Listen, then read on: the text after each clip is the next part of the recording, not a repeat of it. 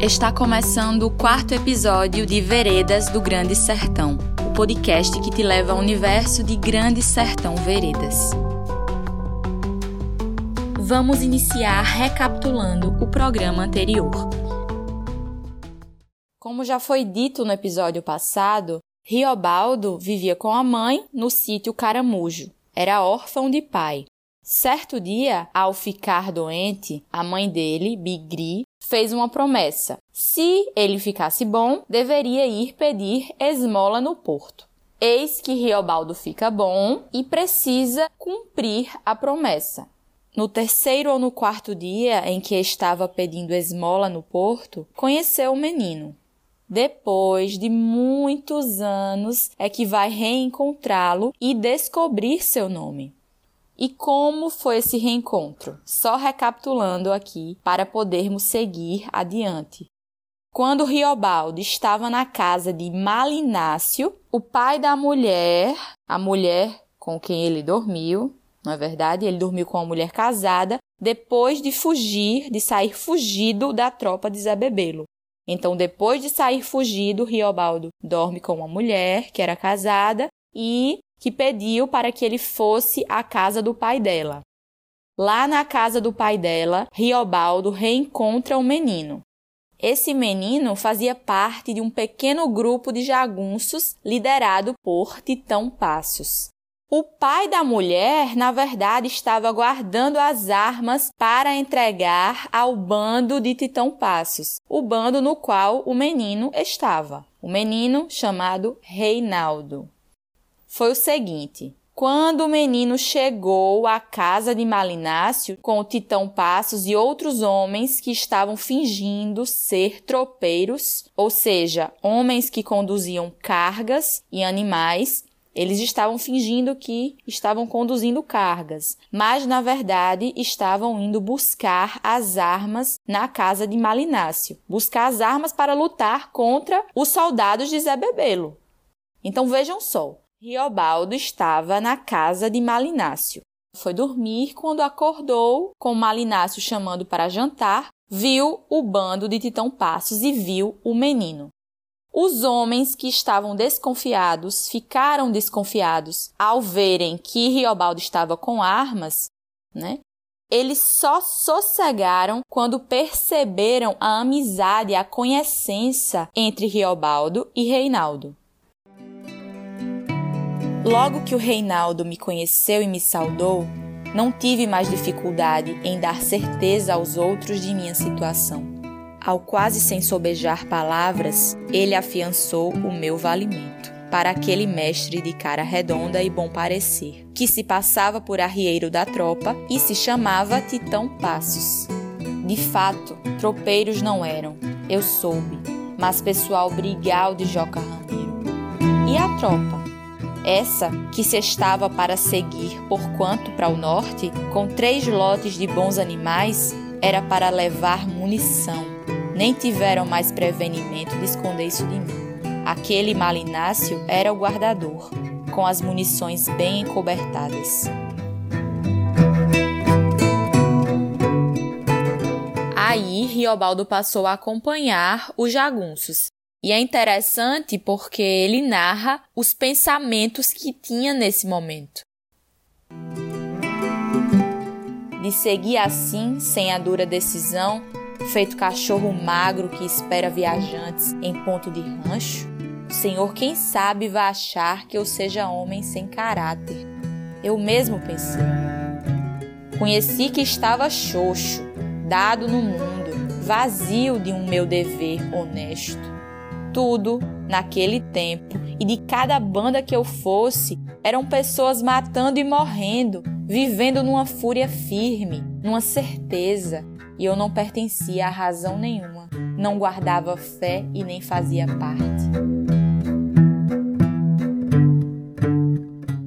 Ora, Riobaldo não planejava se tornar um jagunço, não planejava entrar em guerra nenhuma parou quase que de paraquedas naquela guerra toda. Depois de fugir da casa do padrinho, ele tornou-se professor de Zé Bebelo. Aí, depois de concluir os estudos, que Zé Bebelo o levou para participar dessa guerra, dessa expedição contra os jagunços. Lembrando que o lema da campanha política de Zé Bebelo era o de exterminar os jagunços.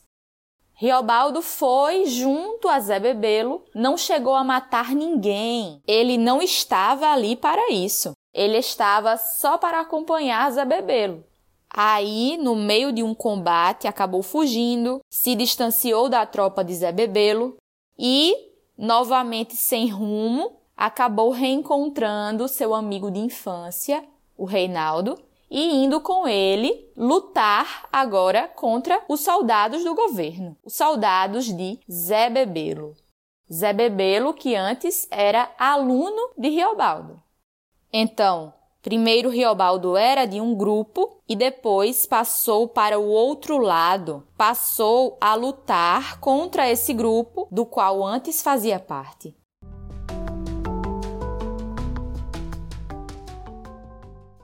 Agora vou retificar algo que falei no episódio passado. Eu dizia que Riobaldo ensinou Zé Bebelo a ler e escrever.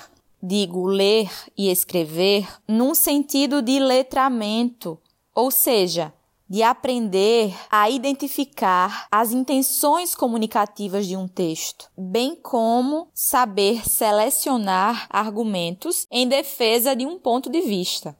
Porque, como disse Riobaldo, Zé Bebelo consumia jornais.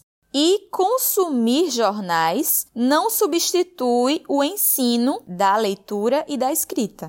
Foi com o auxílio do professor Riobaldo que Zé Bebelo desenvolveu essas habilidades. Nessa perspectiva, sim, Riobaldo ensinou a leitura e a escrita a Zé Bebelo, e também o ensino formal mesmo de todas as matérias enfim, feito esse comentário, vamos adiante.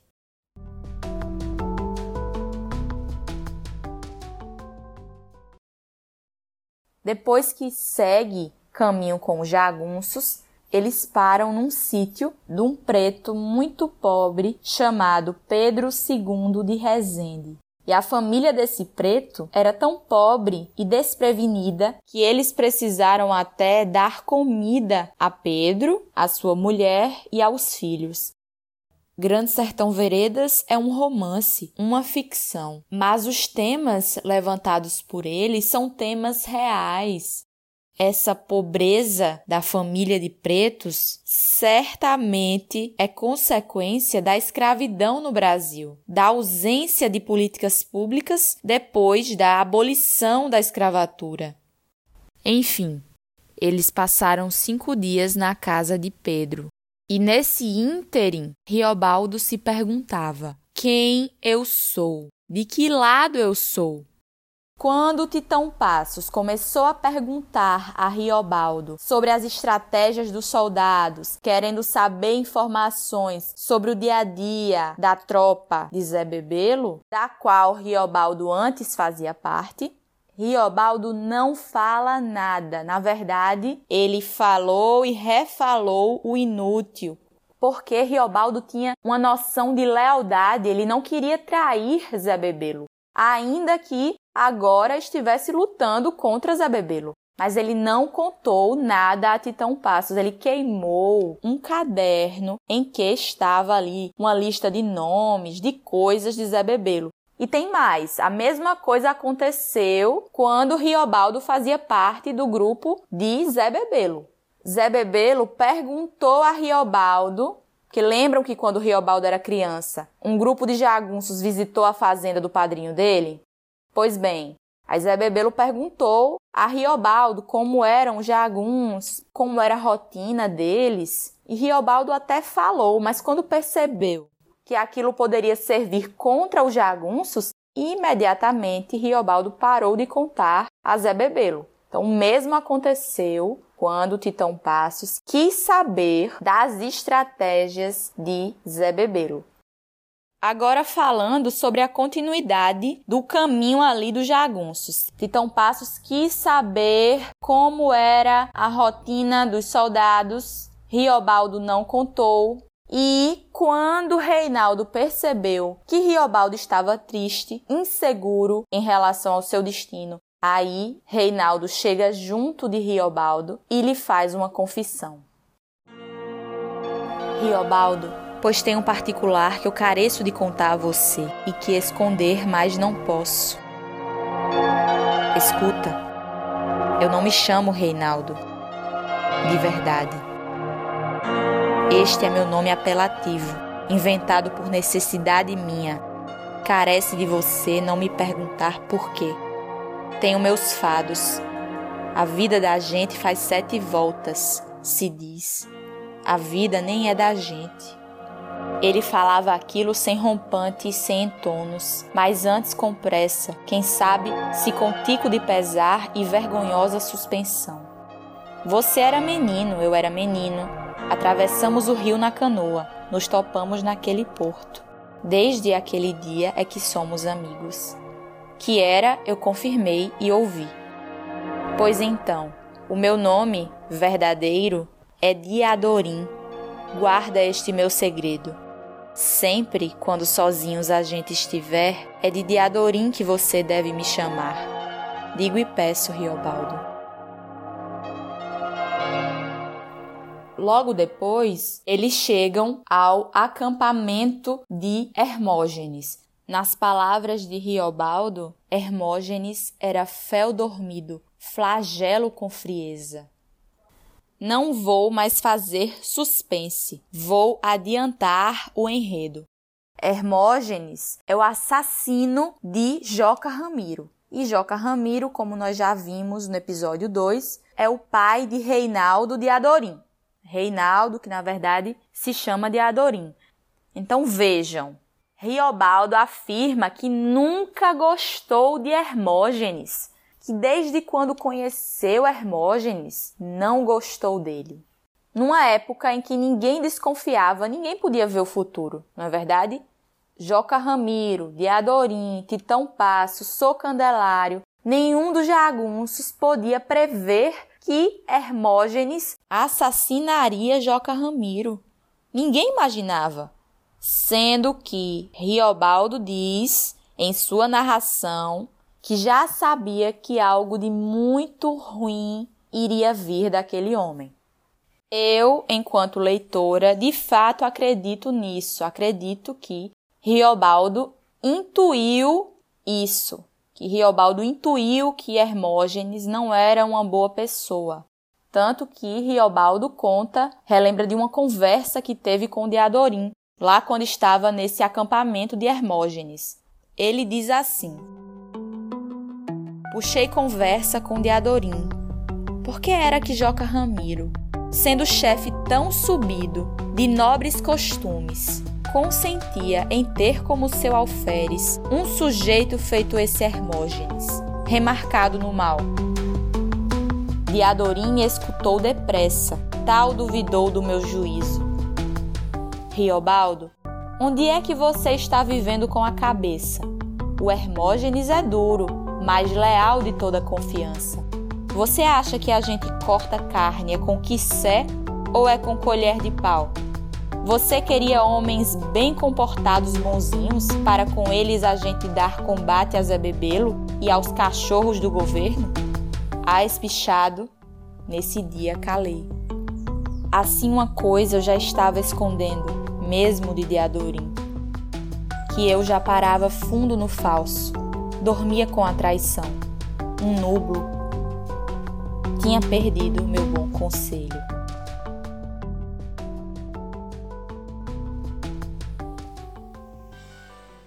Depois disso, Riobaldo ainda deu outro aviso a Diadorim. Um homem chamado Antenor foi tentar poluir a mente de Riobaldo a respeito do caráter de Joca Ramiro e esse Antenor era um homem chegado ao Hermógenes, como diz Riobaldo. Para vocês verem como ocorre essa narração, vou ler esse trecho. Um pai jagunço chamado Antenor, acho que era coração de jesuense, começou a temperar conversa, sagaz de Fiuza. Notei. Ele era homem chegado ao Hermógenes, se sabia dessa parte. De diz em diz, rodeava a questão. Queria saber que apreço eu tinha por Joca Ramiro, por Titão Passos, os outros todos. Se eu conhecia Sou Candelário, que estava por chegar, o giro dos assuntos, ele me tenteava a fala. Notei. E devagar vinha querendo deixar em mim uma má vazante, me largar em dúvida. Não era. Aquilo eu inteligenciava. Esse antenor, sempre louvando e vivando Joca Ramiro, acabou por me dar a entender curtamente o inconseguinte. Que Joca Ramiro talvez fazia mal em estar tanto tempo por longe. Alguns de bofe ruim já calculavam que ele estivesse abandonando seu pessoal em horas de tanta guerra. Que Joca Ramiro era rico, dono de muitas posses em terras e se arranchava passando bem em casas de grandes fazendeiros e políticos deles recebia dinheiro de munição e paga. Seu Súrio Oliveira, Coronel Caetano Cordeiro, Doutor Mirabô de Melo. Que era que eu achava? Eu escutei. Respondi: ah, ah, sou lá para achar nenhuma coisa. Não tinha nascido no ontem. Cedo tomei experiência de homens por homens. Disse só que, de certo, Joca Ramiro estava formando gente e meios para virem ajuda de nós, jagunços em lei, e nesse meio tempo punha toda a confiança no Hermógenes, em Titão Passos, João Groanhá, fortes no valor e na lealdade. Gabei o Hermógenes, principal, bispei. Com isso, aquele antenor concordou a bem dizer, aprovou o quanto eu disse, mas realçou mais altamente a fama do Hermógenes e do Ricardão também. Esses dois seriam os chefes de encher a mão, em paz regalada, mas por igual nos combates. Esse sujeito antenor sabia coçar queixo de cobra e semear sal em roças verdes. Vulto perigoso nas ações. O garanço me preveniu com a boa noção vinda de sua redondice de atinar. Ações? O que eu vi sempre é que toda ação principia mesmo é por uma palavra pensada, palavra pegante, dada ou guardada, que vai rompendo rumo. Aquele antenor já tinha depositado em mim o anúvio de uma má ideia. Desideia, aqui por minhas costas logo escorreu traiçoeirinha como um rabo de gota de orvalho. Que explicação dou ao Senhor? Acreditar no que ele tinha susudito, não acreditei. E grande aviso, naquele dia, eu tinha recebido. Mas menos do que ouvi real do que do que eu tinha de certo modo adivinhado. Então, Riobaldo procurou Diadorim para contar aquilo que acabara de acontecer. O antenor foi falar mal de Joca Ramiro, defender Hermógenes. Aí Riobaldo disse: Olha, se precisa, a gente manda Hermógenes embora, mata, faz o que for preciso e pronto. Ouvindo isso, Diadorim achou um absurdo. Ficou encarando Riobaldo com um espanto reprovador. Ora, Diadorim não estava acreditando que Riobaldo fosse capaz de estipular tanta maldade sem escrúpulo. Pois é, estou parafraseando as falas do nosso narrador.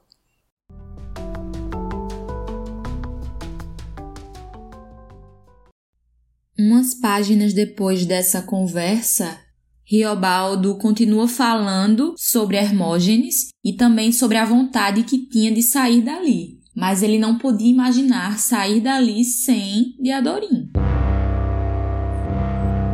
Esse Hermógenes, Beuzebu, ele estava caranguejando lá, nos soturnos. Eu sabia. Nunca, mesmo depois, eu nunca soube tanto disso como naquele tempo. O Hermógenes, homem que tirava seu prazer do medo dos outros, do sofrimento dos outros. Aí, arre, foi que de verdade eu acreditei que o inferno é mesmo possível. Só é possível o que em homem se vê, o que por homem passa. Longe é o sem olho e aquele inferno estava próximo de mim, vinha por sobre mim. Em escuro, vi, sonhei coisas muito duras nas larguezas do sono da gente. A que, a já que ia embora, fugia. Onde é que estava Deadorim?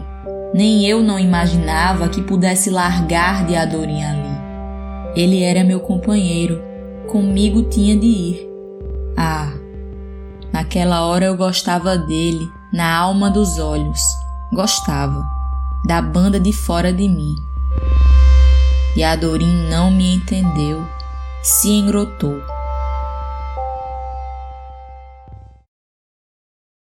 Aí no parágrafo seguinte, nós temos a parte em que Riobaldo pergunta a Diadorim se ele quer ir embora, na verdade convida, Diadorim, vamos embora diz assim: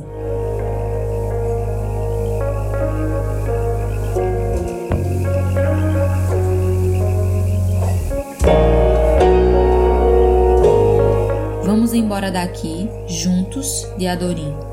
Vamos para longe, para o porto do de Janeiro, para o sertão do Baixio, para o Curralim, São Gregório, ou para aquele lugar nos Gerais chamado Os Porcos, onde seu tio morava, e arrancar meu falar de uma sede. Aos tantos, fui abaixando os olhos, constando que Diadorim me agarrava com o um olhar. Corre que um silêncio de ferro, assombrei de mim, de desprezo, desdenhado, de duvidar da minha razão. Que eu tinha falado eram umas doideiras e a Dorinha esperou. Ele era irrevogável. Então, eu saí dali, querendo esquecer ligeiro o atual. Minha cara estava pegando fogo. Diadorim ficou extremamente ofendido quando Riobaldo o chamou para que eles deixassem o bando de jagunços. Não podemos esquecer que Joca Ramiro, o líder dos jagunços, era pai de Diadorim. Então, Diadorim não cogitava ir embora daquela guerra. Ele pretendia lutar até o fim contra os soldados de Zebebelo. Além disso, é importante frisar que essa informação só foi contada a Riobaldo depois do assassinato de Joca Ramiro, ou seja, somente depois da morte do assassinato de Joca Ramiro, executado por Hermógenes e Ricardão. Depois disso tudo, Diadorim conta a Riobaldo que Joca Ramiro era seu pai. Depois do fim dessa primeira guerra, da guerra contra os soldados, e do assassinato de Joca Ramiro, o qual marca o início da Segunda Guerra, a postura de Riobaldo vai mudando completamente. É como se ele assumisse até outra personalidade. Vamos falar sobre isso mais adiante nos próximos episódios. Lembrando que só teremos oito episódios deste podcast sobre Grande Sertão Veredas.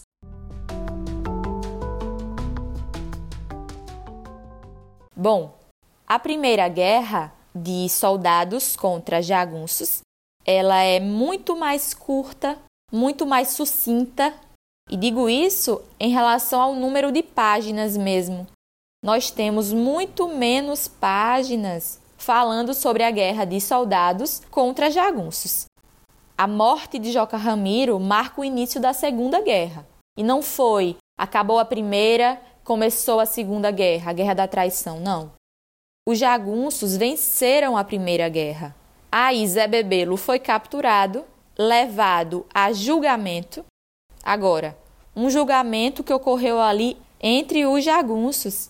é um julgamento dos jagunços. E o juiz é ali Joca Ramiro e os advogados, os vários jagunços que falam, mostram sua opinião. Qual é o certo? Manter a vida de Zé Bebelo ou matar Zé Bebelo?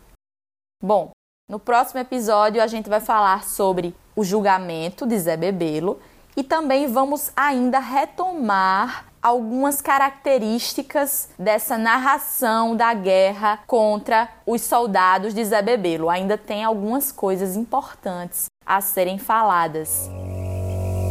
Assim eu me despeço.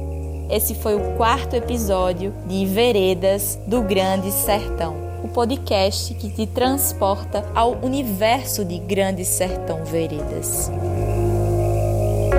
Se tiver alguma sugestão, dúvida ou comentário, é só escrever para o e-mail veredasdiscursivas@gmail.com.